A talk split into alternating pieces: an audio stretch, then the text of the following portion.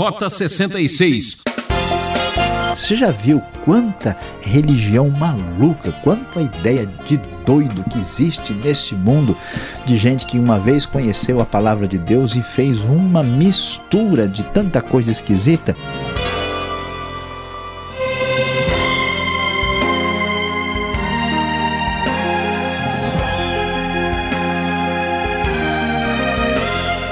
Agora para você, Rota 66, um programa de estudo bíblico que percorre as páginas mais importantes da história, analisando cada fato e descobrindo cada mistério. Nossa trilha segue explorando a primeira carta do apóstolo João, hoje examinando o capítulo 2, com o professor Luiz Saião falando sobre uns são, outros não são.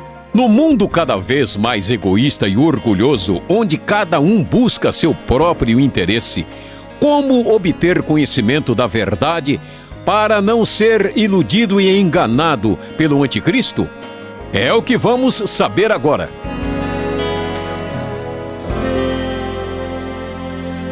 João está ensinando a igreja primitiva a respeito da verdade do evangelho e a sua intenção é fazer uma separação entre aqueles que estavam de acordo com o evangelho e os que não estavam seguindo a orientação de Cristo Jesus. Você sabe muito bem que neste universo religioso em que nós vivemos, uns são, outros não são. E aliás, esta carta de João vai exatamente ter a intenção de fazer a separação para ver quem é e quem não é, aqueles que são e os que não são. Pois é, então, olhando no começo da carta, na verdade é importante destacar aqui que os primeiros versículos fazem um desfecho do primeiro capítulo, que terminou falando sobre a questão do pecado. E João, agora já idoso, tratando ah, aqueles cristãos do primeiro século de maneira muito amorosa, os chama de filhinhos e escreve para que eles não pequem, pelo menos a semelhança daqueles que estão pecando, se afastando do evangelho. E ele diz: Olha, o que acontece é o seguinte: se alguém pecar, nós temos um intercessor junto ao Pai, um advogado, alguém que nos defende. É, diante do Pai que é Jesus Cristo o justo. Ele desvia a ira de Deus que cairia sobre nós, porque ele é a propiciação pelos nossos pecados e o que ele fez não foi só em favor das pessoas que estão na igreja, mas para em favor de todas as pessoas do mundo, desde que elas o aceitem e reconheçam que ele de fato é o remédio de Deus para o nosso pecado. Pois é, prezado ouvinte, falando né, do assunto fundamental, que uns são, outros não são, João então vai começar a falar sobre o que estava acontecendo dentro da igreja, onde um grupo de pessoas que, veja só, se achava superior aos demais, até porque eles diziam que tinham uma unção especial. Esta é a razão porque a palavra vai ser usada duas vezes nesse capítulo. E por causa dessa unção que lhes dava um conhecimento iluminado neste movimento pré-gnóstico aqui uh, do final do primeiro século, nós vamos então ver o João fazendo a separação entre aqueles que são e aqueles que não são, entre aqueles que têm a unção de Deus e aqueles que têm uma falsa unção. Então ele diz: sabemos que o conhecemos, veja, é importante usar a palavra conhecer, porque esses hereges dizem o tempo todo que eles têm o verdadeiro conhecimento. João diz: ó, quem conhece sabe o que faz, obedece aos seus mandamentos. Quem diz eu conheço, mas não obedece aos seus mandamentos, é mentiroso e a verdade não está nele. Mas se alguém obedece à sua palavra, nele verdadeiramente está o amor de Deus aperfeiçoado. Nós sabemos que estamos nele, né? Saber e conhecer, no grego nós temos a mesma raiz uh, sendo apresentada na palavra original.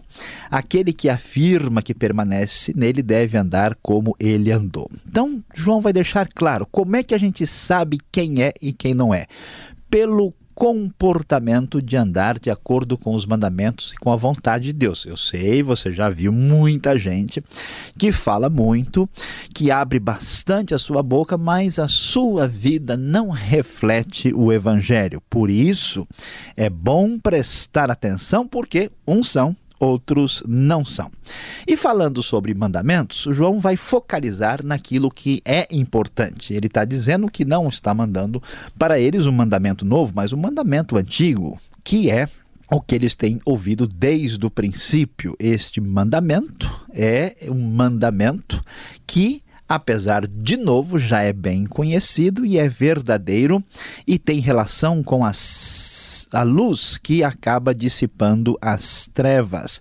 E nós vamos observar que este mandamento que tem a ver com a luz vai ser compreendido aqui no verso 9. Quem afirma estar na luz, mas odeia seu irmão, continua nas trevas. Quem ama seu irmão permanece na luz e nele não há causa de tropeço, mas quem odeia seu irmão está nas trevas e anda nas trevas, não sabe para onde vai porque as trevas o cegaram.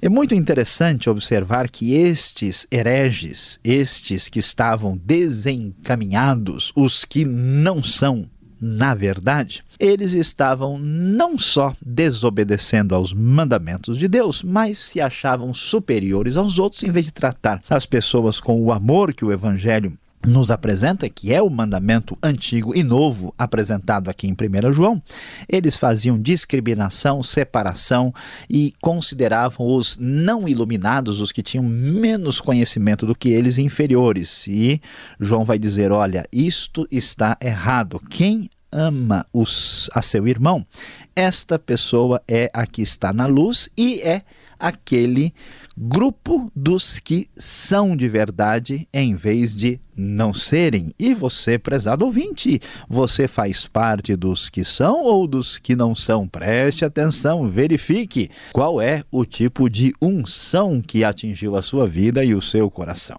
Então, João prossegue adiante e diz: Filhinhos, eu lhes escrevo porque os seus pecados foram perdoados graças ao nome de Jesus. Lembre-se disso. Nosso problema é o pecado e a nossa vitória é o perdão.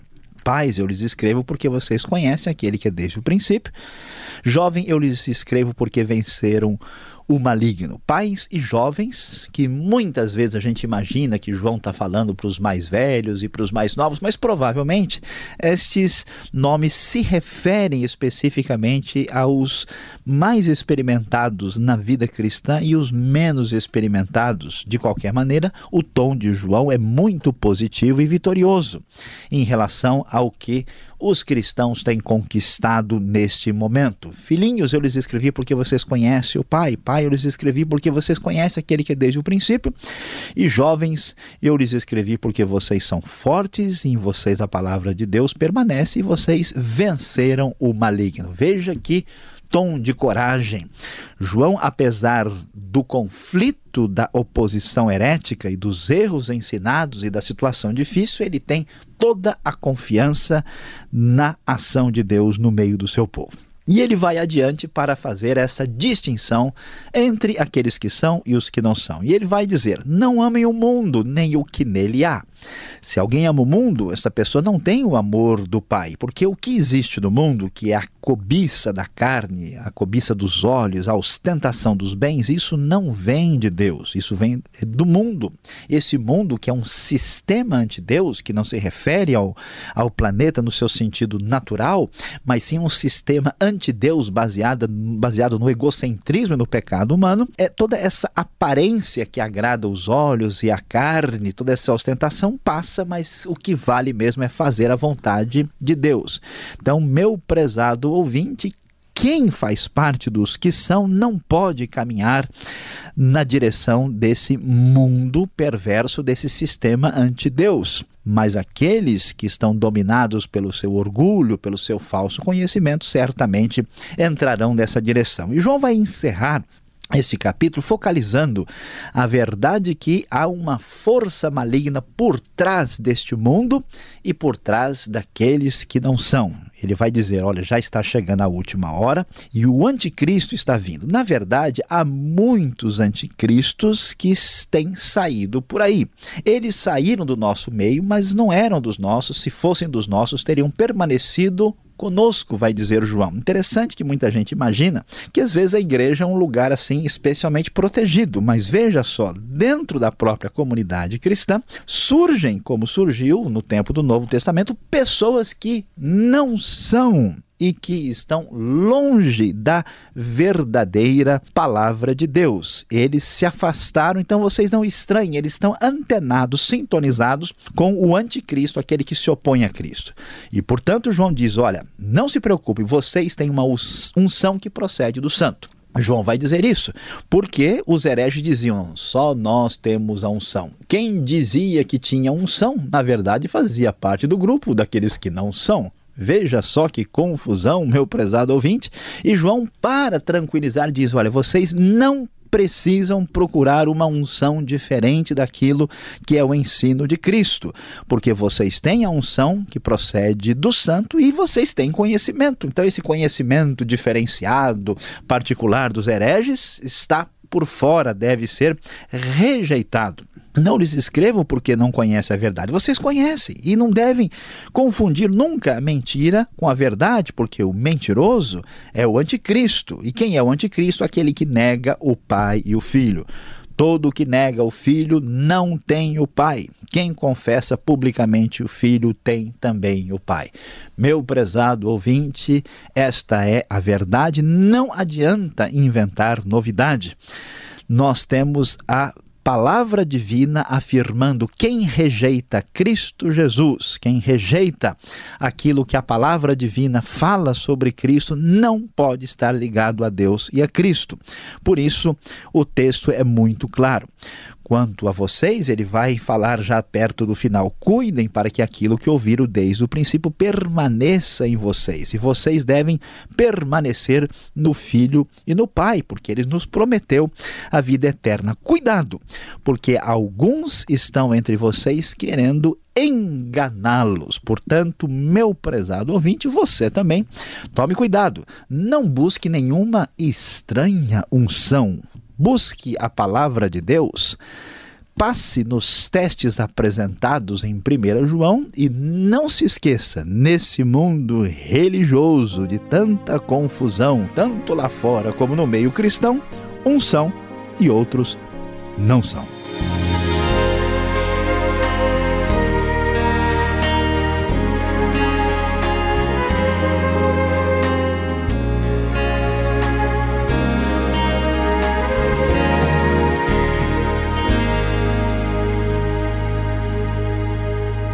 Estamos apresentando Rota 66, o caminho para entender o ensino teológico dos 66 livros da Bíblia. Já estamos na primeira carta de João, tema de hoje: uns são, outros não são. Rota 66 tem produção e apresentação de Luiz Saião e Alberto Veríssimo. Na locução, Beltrão. E não esqueça, escreva sua opinião ou crítica para o e-mail rota66@transmundial.com.br ou caixa postal 18113, CEP 04626-970 São Paulo capital. Continue com a gente e vem aí, perguntas e respostas.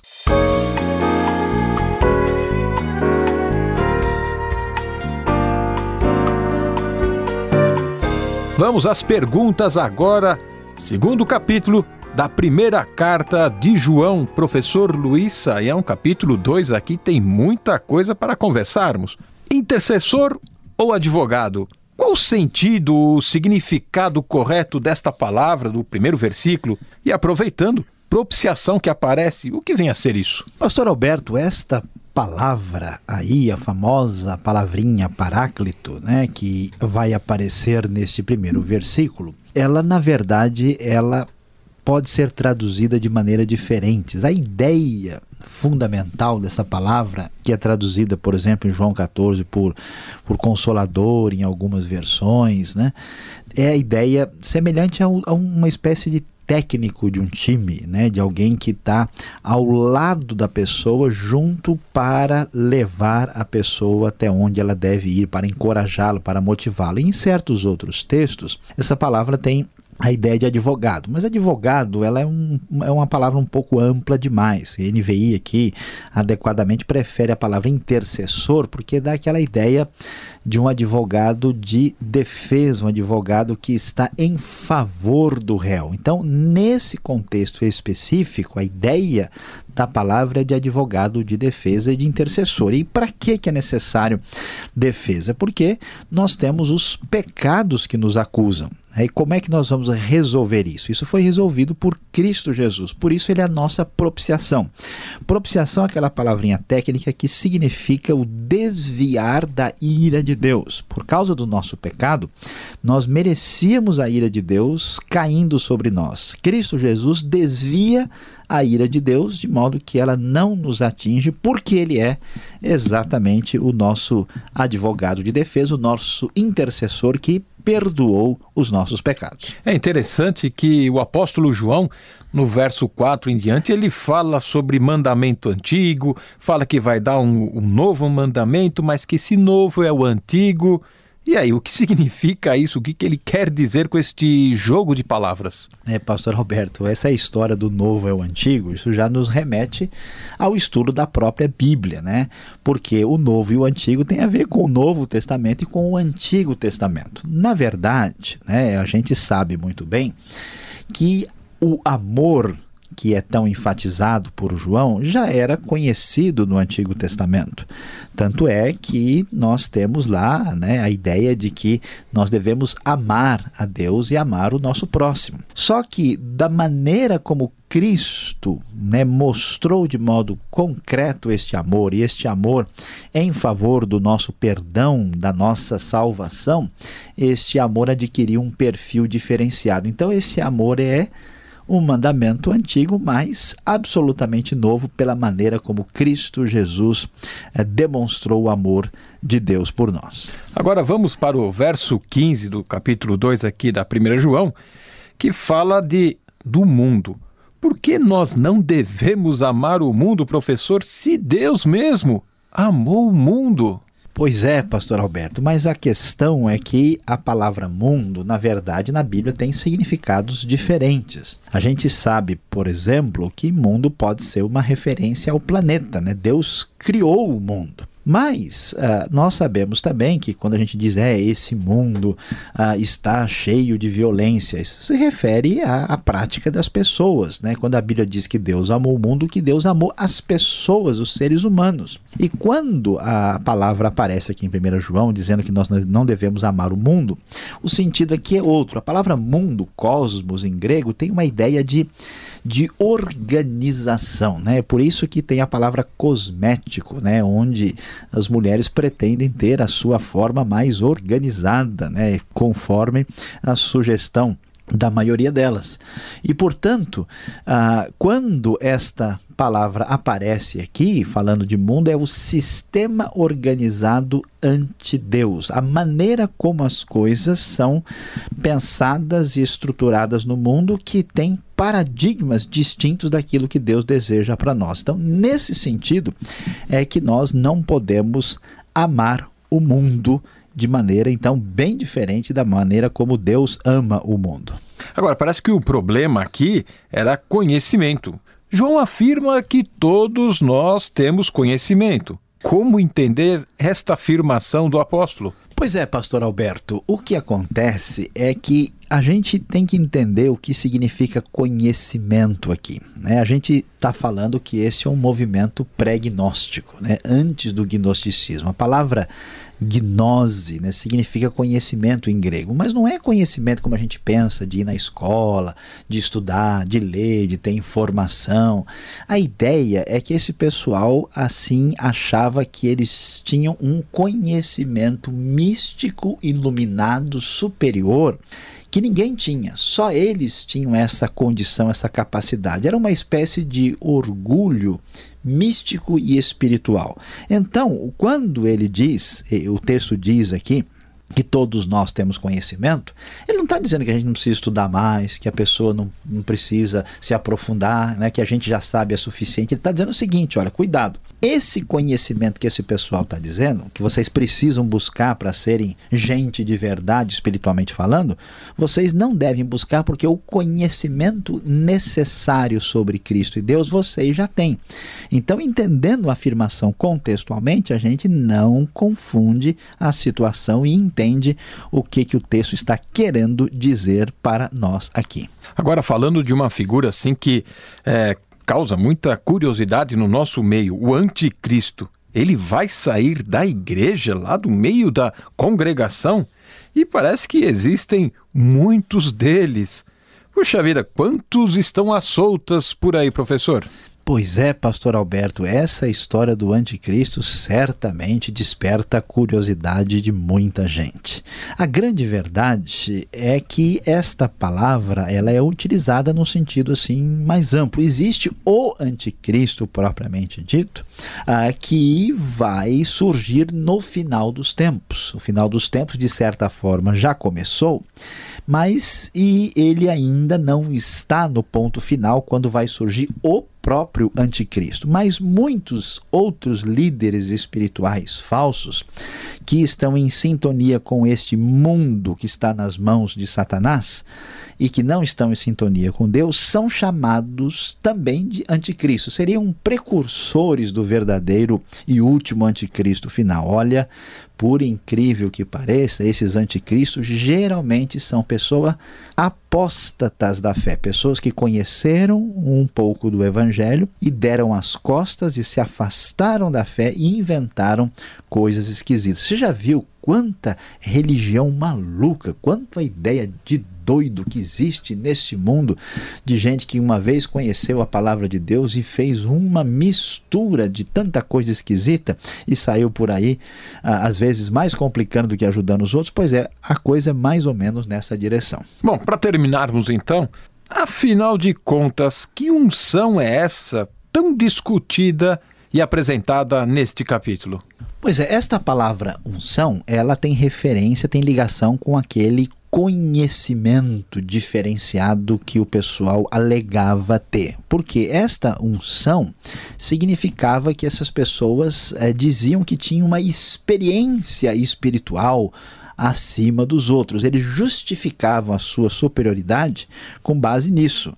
E é exatamente contra isso que a Bíblia vai a, apresentar a sua mensagem e vai dizer: olha, vocês já têm a unção do santo da parte de Deus. Não devem procurar uma unção diferente, uma experiência maluca aí de gente que se considera superior, porque esse caminho está equivocado e não vai trazer bom resultado. Bom, dito tudo isso, vamos agora à aplicação desse estudo para você.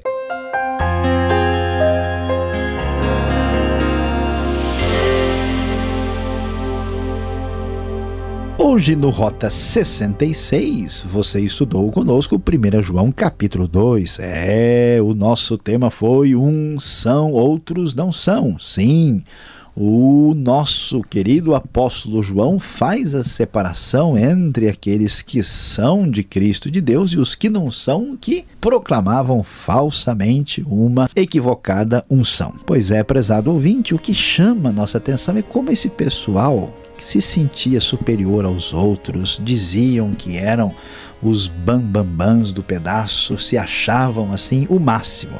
E, no entanto, eles estavam absolutamente enganados. Preste bem atenção. Quando surge o orgulho e a discriminação, as aparências podem sugerir espiritualidade, mas de Deus não vem essa estranha unção. É, o relógio é implacável mesmo. Rota 66 de hoje termina aqui. Mas já se preparando para a continuação deste estudo aqui nesta mesma emissora e horário. Esperamos por você, hein? Rota 66 é uma realização transmundial e acesse o site transmundial.com.br. Deus abençoe a sua vida e até o próximo encontro.